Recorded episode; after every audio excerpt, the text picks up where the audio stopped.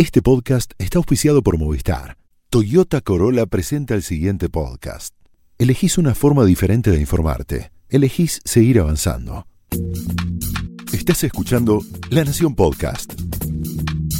A continuación, todo lo que tenés que saber sobre tecnología con el análisis de Ariel Torres, Guillermo Tomoyose y Ricardo Sametban. Señales.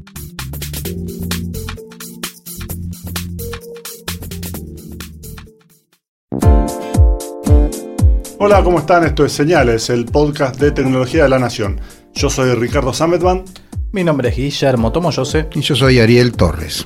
Y esta semana tenemos bastantes, varios hitos de la historia de la informática. Y en particular uno es muy relevante y lleva aproximadamente, lleva exactamente 50 años, que es eh, algo que se conoce en la jerga como la madre de todas las demos. Una presentación que se dio en 1968 con un título pomposo que para aquellos que no están habituados a la tecnología puede resultarles extraño, pero esta madre de todas las demostraciones es el punto de partida incluso para que hagan, para que tengan una referencia de las presentaciones de Steve Jobs. Eh, esas presentaciones eh, muy llamativas, con una puesta escénica muy fuerte, muy impactante, pero tengamos la idea que esta presentación que hizo Douglas Engelbart, que se lo conoce habitualmente como el padre del mouse, pero es alguien que va trasciende mucho más allá de lo que es la creación del mouse en sí, sino de todo un sistema, eh, toda una interfaz de relacionamiento entre el hombre y la máquina. Eh, presentó en esa década, en, la década del 60, fines de la década del 60, en 1968, donde presentó distintos tipos de avances. Claro, lo que hay que, hay que situarse en el, en el momento para hablar de esta presentación. El nombre de la madre de todas las demos se lo, dio, se lo dio en 1994 un periodista de tecnología de Estados Unidos muy bueno que se llama Stephen Levy. En el momento en que se hizo esta presentación, estamos hablando de noviembre de 1968, hay que, hay que ponerse en situación. Era, el hombre no había llegado a la luna, las computadoras eran tremendos armatostes enormes con lucecitas titilantes y las, este, los, los discos de cinta, las, ruedas de, de, la cinta abierta. donde eh, se guardaban los datos. Donde se guardaban los datos. Todo eso que se ve en, en algunas películas era efectivamente así. Yo lo vi eso un año antes cuando mi viejo trajo una computadora para eh, el diario La Prensa en 1967, y doy fe, lo vi con mis propios ojos. Las máquinas no tenían pantalla, quiero decir, no tenían teclado. Se comunicaban escupiendo una cinta amarilla con, parecía como cubierta de cera con unos simbolitos que mi viejo entendía y nadie más. Y, y esta idea de tener una computadora de bolsillo, si quiere una computadora de escritorio, ah, era, era inexistente, era ciencia ficción como, como, como hablábamos antes. Bueno, entonces imagínense, ustedes van a una conferencia de tecnología, una conferencia informática, no era donde se presentaban como hoy cámaras y celulares y computadoras nuevas. no era el Mobile World Congress, no era algo abierto al público. Claro, era sola, era para, para ingenieros sobre informática, algo muy serio. Y entonces viene este hombre, eh, Douglas Engelbart, y dice, miren, yo vengo trabajando en esto hace ya varios años con mi equipo acá en Stanford en la época no se lo tenía muy bien conceptuado este hombre. Y dice, mire, yo les voy a mostrar, este sistema se llama Online System, y les voy a mostrar lo que hace. Y entonces en una pantalla se proyecta su cara, la de otra persona, hacen una videollamada porque se ven, empiezan a editar juntos un archivo de texto, ese archivo contiene enlaces a otros archivos, a otra información que no está en ese mismo documento, sino que está en otra. Él agarra el texto y lo, copia, lo pega, lo lleva para acá, lo lleva para allá. Es una locura. Hoy cosas que damos absolutamente como obvias y por sentado. en, esa época no es que eran, uy, bueno, esto era es lo que se viene en los próximos años. Era directamente absoluta ciencia ficción. Excepto para un grupo chiquito de gente, ¿no? Digamos, ahí yo recuerdo que Vinton Cerf me contó que ellos tenían un sistema para 1969, cuando arranca eh, ARPANET, 29 de octubre de 1969 a las 10 y media de la noche, y el proceso que siguió en el que crearon Internet, los TCP/IP y tal, tenían un sistema, no me acuerdo ahora exactamente dónde, pero supongo que su grupo, por ahí era en el MIT, en Stanford, no, me acuerdo ahora, hablé con él en el 2007, hace mucho, que era básicamente la web, pero sin todos los, los chirimbolos lindos, los, adornos, pero ya existía la idea de, idea de hipertexto. Por eso, de cierta forma, Tim Berners-Lee no, no fue y lo patentó, más allá de que me parece un copado Tim Berners-Lee, creo que tampoco tenía la intención, pero él sabía que estaba utilizando algo que ya estaba en la mente y de hecho en las computadoras de una cantidad de gente. Es más, muchas de las computadoras de la época no tenían, no tenían pantalla. Lo que normalmente se hacía era vos tipeabas y el resultado te aparecía en la impresora. O como dije antes, en una cinta perforada. Claro. ¿Sí? O como una serie de lucecitas que vos tenías que interpretar. en Bueno, como el Alter, eh, la, la- el Alter que, que tenía adelante una serie de, de luces. digamos. Está como lejos del iPhone, digamos, ¿no? Esto.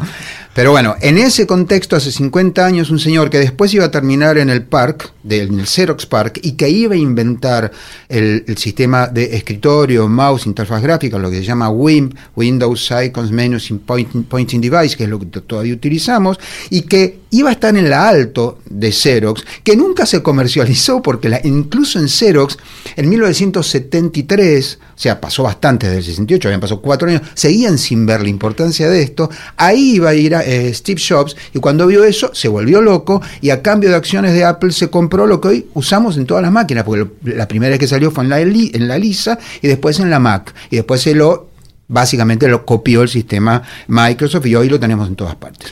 En esa- Ese- esa fue la presentación original, no de, de la interfaz gráfica, sino de este señor, digamos, para algo que hoy es normal, lo que estábamos hablando antes. Estaban trabajando en un Google Docs, digamos, en un documento compartido. En un documento compartido que tenía ventanas además, y entonces él en un momento de la presentación tiene a uno de sus colaboradores en una videollamada y él lo cambia de lugar, le, le cambia el tamaño de la ventana donde aparece la cara de la otra persona.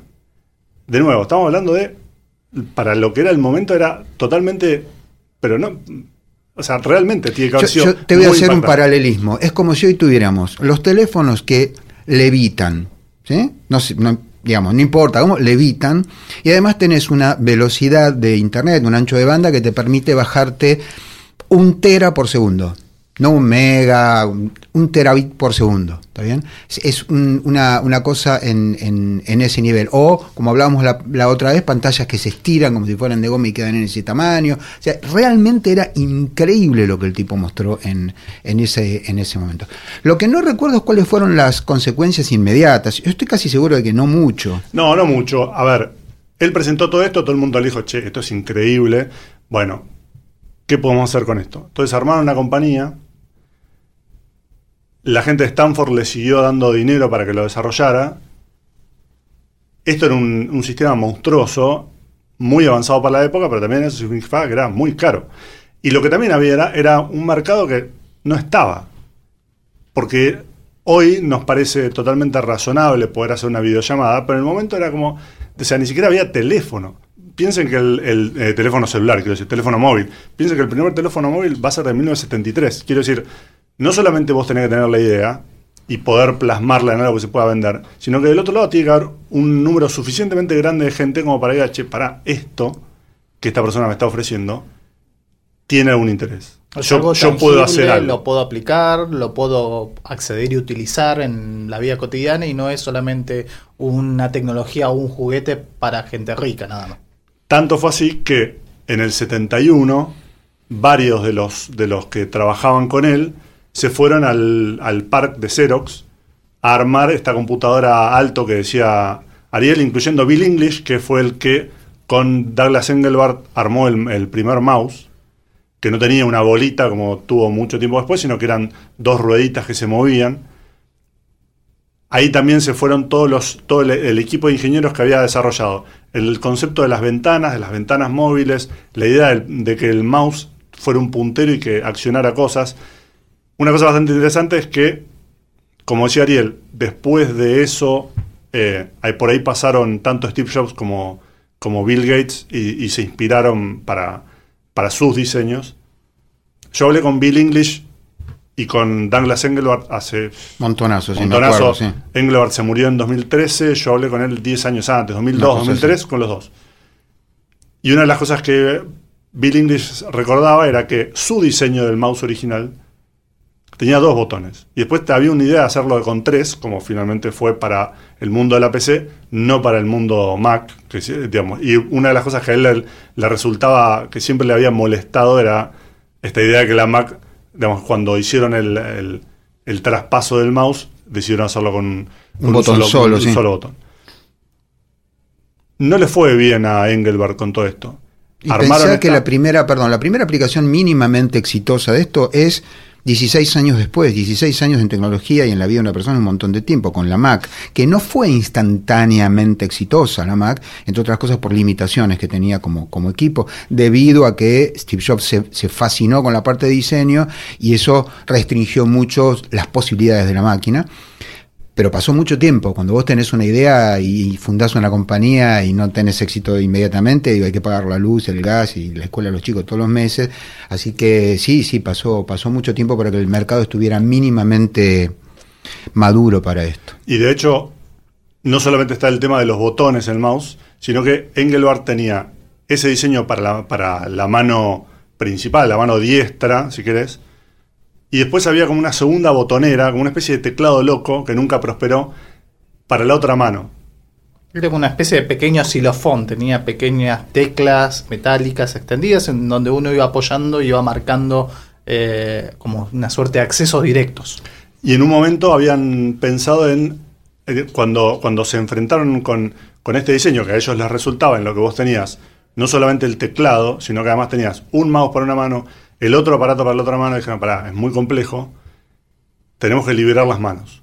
Entonces en un momento habían, tenían todo un diseño hecho para usar las rodillas. Por, suerte, por suerte no prosperó. No, está bien, pero esto creo que e, este, este dato de, color lo que muestra es que los pibes estaban entrando en terreno no cartografiado. Si yo te digo ahora, decime la, cuál es la mejor manera de controlar un vehículo un, coche que vuela, sería todavía menos disruptivo porque ya tenemos aviones. Vos sabés que más o menos usar los pies y las manos. Ahora, meterse en el mundo de las computadoras, que por entonces en general no tenían ni siquiera pantalla, y yo me imagino que han haber pensado un montón de ideas que hoy nos parecen estúpidas, pero simplemente porque había que probar todo. Hay un dato que, refleja un poco el, trabajo que venía haciendo Engelbart sobre estos prototipos, es que él había estado como operador, eh, había trabajado como operador en la Segunda Guerra Mundial, operador de radar. Entonces su trabajo era estar frente a una pantalla, sentado sobre un escritorio, entonces influenciado en muchas de esas situaciones, el uso de las rodillas no le parecía extraño en función de poder operar y manejar perillas, botones y a su vez tener las manos liberadas para otras funciones y utilizar las rodillas para poder, estando sentado, operar otras funciones que podían llegar a ser la del mouse, que terminó siendo ese dispositivo con el cable emulando la figura del ratón como la conocemos hoy en día. En el 68 hizo toda esta presentación, no logró éxito, se fue desmembrando todo. En 1971, otra persona sí tuvo éxito con una, idea que también para la época era, era muy importante, muy, muy trascendental, pero que a diferencia de lo que proponía Engelbart, era mucho más bajada a tierra y por eso probablemente tuvo este éxito inicial y que fue el primer procesador de texto. Pero no el primer procesador de texto por software, no la primera aplicación para procesar texto, sino que en ese entonces, en 1971, era una computadora que solamente lo único que hacía era ser una máquina de escribir electrónica con la ventaja que tenía de que vos podías agarrar un texto, podías editarlo, podías hacer, operarlo, podías guardarlo. claro, guardarlo, hacer un montón de cosas y recién después lo, lo imprimías, entre otras cosas porque lo único que podías hacer para la época era imprimirlo. Pero no lo podías subir a, la web, no existía. no, claro, 1971 también es el, año en el que se inventa el email tal como lo conocemos hoy. Exactamente. Ray Tomlinson. Exacto. ¿Y esta señora se llamaba? Esta señora que, se, que fue noticia porque se murió también por estos días, se llamaba Evelyn Beresin. El equipo que, que armó se llamaba Data Secretary, o sea, secretaria de datos. No fue, no, no, no se mató con el nombre, dijo, a ver, yo lo que necesitan es que entiendan qué es lo que hace esto. Esto es una secretaria. En vez de dictarle vos, eh, vos escribís el texto, vos lo corregís, vos lo, vos lo tenés, vos ejecutivo de muy, de muy alto rango, porque estos equipos valían una fortuna. La empresa se llamaba Redactron. Mira. Era, era una terminación típica de la época. Secretary en, en inglés también puede ser secretario, ¿no? Sí, sí, sí. Es, el- el- es en el sentido de, de cuál es su función, una Sí, función el- hoy diríamos asistente. asistente. ah, de claro. asistente, correcto. Que Bueno. eran los que escribían aparte, digo, era el que pasaban limpio los textos. Para la época lo más cercano que había era una- un equipo de una máquina de escribir de IBM que yo probé en, eh, en SADIO, en la Sociedad Argentina de Investigación Operativa, que era una, locura porque era una máquina de escribir, de esas de bolita, la, bolita que va girando para, para marcar las, las letras en el papel, y tenía una especie de heladera al lado, y vos tocabas un botón, tipeabas, sin equivocarte, o sea que tenías que tener mucho cuidado, tocabas otro botón, eso se guardaba, y después le ponías la hoja de papel, ponías play, y te imprimía con la máquina escribir, una locura. Era, o sea, era mu- muy lindo de ver por esta cosa de ver cómo se movía la máquina de escribir como si estuviera poseída. Escribiendo sola. Claro, exactamente. La gracia de, de lo que hacía este Data Secretary es justamente que el almacenamiento permitía la edición del contenido, aun cuando la primera versión que crearon no tenía monitor. Al principio era una impresora. O sea, estabas escribiendo a ciegas. O sea, Sí, est- estabas- había que tener- estabas escribiendo y después el resultado final lo ibas a tener cuando recién salía sobre papel. Sí, sí o sí tenías que haber pasado por la Pitman o algo similar para Mínimo, no, no sí. pifiarle porque eh, podía ser bastante problemático. Esta mujer finalmente en el 76 vendió la, la empresa por una fortuna y después se dedicó a, a otros temas. Hizo sistemas de, de guiado de misiles para, para el gobierno de Estados Unidos, hizo un montón de, de otras empresas, pero sí marcó una época, obviamente, con hace casi también 50 años con, la, el nacimiento del, del procesador de texto. Cambiemos de aire un poquito porque también se cumplieron. ¿Cuántos años tomó yo? 25 años Del- del Quake. No, No, no, no del señor, del lo, lo traicionó, lo traicionó Me la edad. traicionó la edad. Estamos.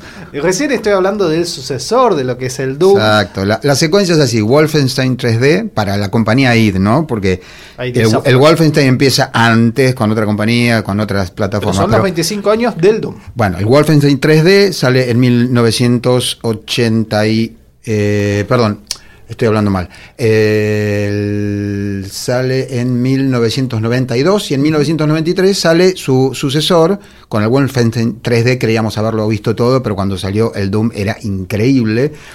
Eh, y se cumplieron estos días eh, 25 años y mm, van a prometieron para febrero un paquete de 18 nuevos niveles. Sí. Eh, apelando, por supuesto, a lo que siempre garpa en este negocio, que es la nostalgia, porque va a venir en un pendrive, la versión para coleccionista va a venir en un pendrive con forma de disquete, que era como se distribuía originalmente el Doom por shareware. los- un tercio de todos los niveles se, se distribuían por shareware, o sea, gratis. Mucha gente obviamente se tentó con comprarse el resto, de hecho llegó a más o menos 20 millones de usuarios, que para la época era muchísima gente. Era un Y, juego mm, que marcó una época porque. primero marcó se el podía- camino a todos los juegos de Se tiros. podía, se podía jugar en red. No tenías que pensar. Tenías que. Básicamente tenías que destruir alieni- No, eran eh, demonios. Sí, Era- pero, era, pero era muy entretenido. eh, Sí, sí, sí, Y, había que, y tenía también Uno tenía que tener una actitud eh, activa, agresiva para poder avanzar en el juego. No era quedarse quieto y esperar que vinieran los, los demonios, sino que uno tenía que avanzar por el pasillo y por los laberintos e ir matando a los alienígenas y a los, a los demonios, porque si no, el juego no avanzaba y de hecho tenías un contador para poder terminar determinados niveles. pero además tenía una cuota de rompecabezas que hoy en algunos juegos de este tipo se ha perdido, que era que vos tenías que encontrar puertas secretas para accionar palancas que te permitieran acceder a otro lugar. No alcanzaba con simplemente entrar a los tiros y eliminar todos los este, todos los, malos.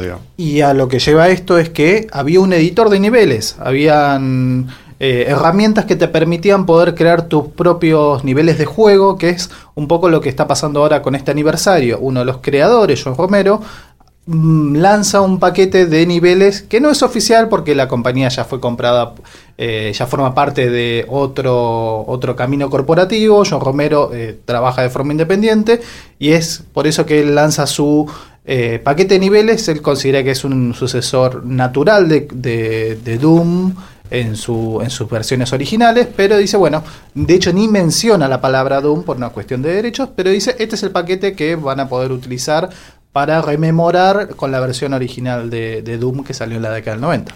Y esto de los de la posibilidad de crear eh, niveles que, eh, fue muy importante para, para el éxito del Doom por la creación de una comunidad que apalancaba el atractivo del, Sí, del producto. De hecho, por ejemplo, eh, Minecraft en un punto funciona así. Vos, eh, digamos, está basado sobre la idea de que vos construyas sobre el mundo que ellos te, te ofrecen. Sí. Fortnite ahora incorporó la posibilidad de que vos crees tu propio escenario para las batallas. No fue el primer, el primer juego que tenía esto, pero sí fue como un, un punto bastante importante para justamente hacerlo, hacerlo atractivo. Más o menos para la misma época nació la PlayStation. Sí. 94 es la PlayStation. Es el- la consola que rompe la hegemonía Nintendo-Sega, que era la guerra, se lo considera como una de las épocas doradas de los, de los videojuegos hogareños, en donde era o, era, o estabas del lado de Sonic, que era la mascota de, de Sega, o estabas del lado de Mario, que era el personaje emblemático de Nintendo. Sony, que era una compañía que estaba ajena al mundo de los videojuegos, lanza una consola que fue revolucionaria para el momento porque utilizaba un disco óptico. Hasta ese momento todas las consolas utilizaban un cartucho en donde uno tenía que insertarlo, uno tenía que soplar esos cartuchos. Nadie sabe muy bien si funciona o no esto de soplar el cartucho, pero...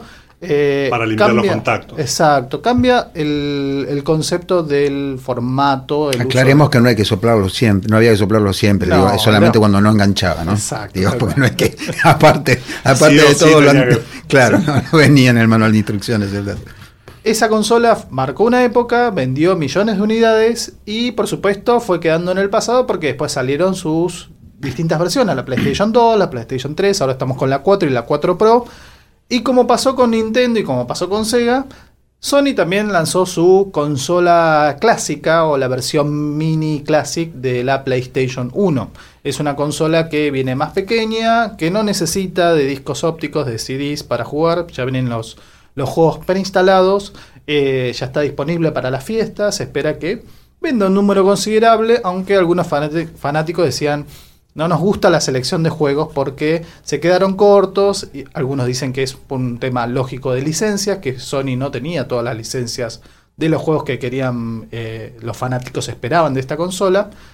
Pero lo que se está hablando mucho en esto desde que desde el lanzamiento, el anuncio, el lanzamiento de esta consola clásica es que Sony eligió un emulador, el PC es el PCSX, un emulador de PlayStation 1 que es eh, de software libre. O sea, es un emulador disponible en el mercado y que generalmente compañías tan grandes como Sony o Nintendo o Microsoft suelen a veces, suelen por lo general, demandar para que no utilicen sus, eh, sus viejos juegos o que utilicen Su propiedad intelectual. Exacto, básicamente es eso, pero Sony lo que hizo fue, vamos a sacar la PlayStation Classic, dijeron los ejecutivos, pero no vamos a desarrollar el software, vamos a tomar algo que ya está funcionando en el mercado, vamos a ver las licencias que tiene, las vamos a respetar y lo vamos a insertar en este producto comercial. El debate que surgió de esto es, por un lado, un reconocimiento para la comunidad por haber creado un software que funcione y que una compañía lo utiliza, y por el otro lado diciendo por qué Sony, que es una corporación que lucra, que hace dinero, eh, se apropió de un, de un desarrollo que fue creado en la comunidad y que muchas veces ese tipo de iniciativas es perseguida y penalizada. Si es software libre, nadie dice en ninguna parte de la licencia pública general, en ninguna versión dice que vos no puedas hacer plata con eso y la prueba es Red Hat Linux. El tema es que eh, Sony lo tiene que decir, yo no, no conozco el detalle, no la vi la máquina, y tiene que darte un link o un disquete o un pendrive o un CD o algo con el código fuente de ese emulador. Y si deriva un software de ahí, ese software va a tener que obligatoriamente estar registrado como GPL. Ahí se termina la discusión. Digo, Richard Stallman fue muy clarito con la GPL y no creo que haya, digo, esto es uno de esos debates que, salvo que Sony haya metido la pata con algo, insisto, no tengo el detalle, eh, eso lo deberíamos averiguar, eh, no, no hay mucho, mucho para discutir. Me parece además que es una discusión tremendamente lejana para, para el promedio. Lo que dicen es que defraudó un poquito la consola eh, y tal. Eh, saltemos al futuro un poquito, ¿no? Digo, porque ya está, si no, digo, yo entiendo que la, la nostalgia garpa, pero este, también deberíamos ir un poquito al futuro. Hoy se supo que en el Max Planck de Alemania, ahí está, en el Max Planck descubrieron que el hidruro del antaño no es algo que uno pueda comprar en la ferretería todos los días, pero el hidruro del antaño es o puede más bien mostrar características de superconductividad, o sea, no ofrecer resistencia al paso de la electricidad, lo que sería buenísimo, a temperaturas que todavía no son temperatura ambiente, excepto en el polo. Es de hecho un poquito más alto que la temperatura que reina promedio en el polo, que es por debajo de 23 grados bajo cero. En este caso, a menos 23 grados bajo cero, o sea, a menos 23 grados, el hidruro del antaño muestra o puede mostrar características de superconductividad. Cada año aparece un, eh, un, no digo cada año, pero cada tanto le subimos un poquito la vara. Yo vengo escribiendo esto desde el año 86, o sea, ya pasó un rato largo, 30 años escribiendo la superconductividad y a temperatura ambiente, de a poquito vamos avanzando. Hay, sin embargo, una salvedad el hidruro del antaño puede ser superconductivo a 23 grados bajo cero siempre y cuando se lo someta a 170 gigapascales, que es más o menos la mitad de la presión que hay en el centro de la Tierra. O sea, se nos sigue escapando la superconductividad. Porque imagínate, vos te compras una computadora este, eh, superconductiva, ¿no? Con materiales superconductivos. Y te dicen, que no se te caiga, ¿viste? Porque adentro tiene un generador de gravedad que te atraviesa todo el edificio, desde el piso 20 hasta, hasta las cocheras. Eh, así que es verdad, en cuanto a la temperatura nos acercamos, pero eh, parece que al hidruro del antaño le, le, gusta trabajar bajo presión. Y eh, tampoco es algo que vamos a ver la semana que viene en los negocios. Pero lo cierto es que sí, vamos avanzando, digo, en algún momento va a haber un descubrimiento. Bueno, ha pasado con un montón de cosas, ¿no es cierto? Y así es como con este cierre, contando un poco las distancias, los tiempos que llevan a las innovaciones y a la llegada de nuevos avances en el mundo de la tecnología, es que cerramos este episodio de Señales, el podcast de tecnología de la nación. Así que nos escuchamos como siempre en las próximas semanas.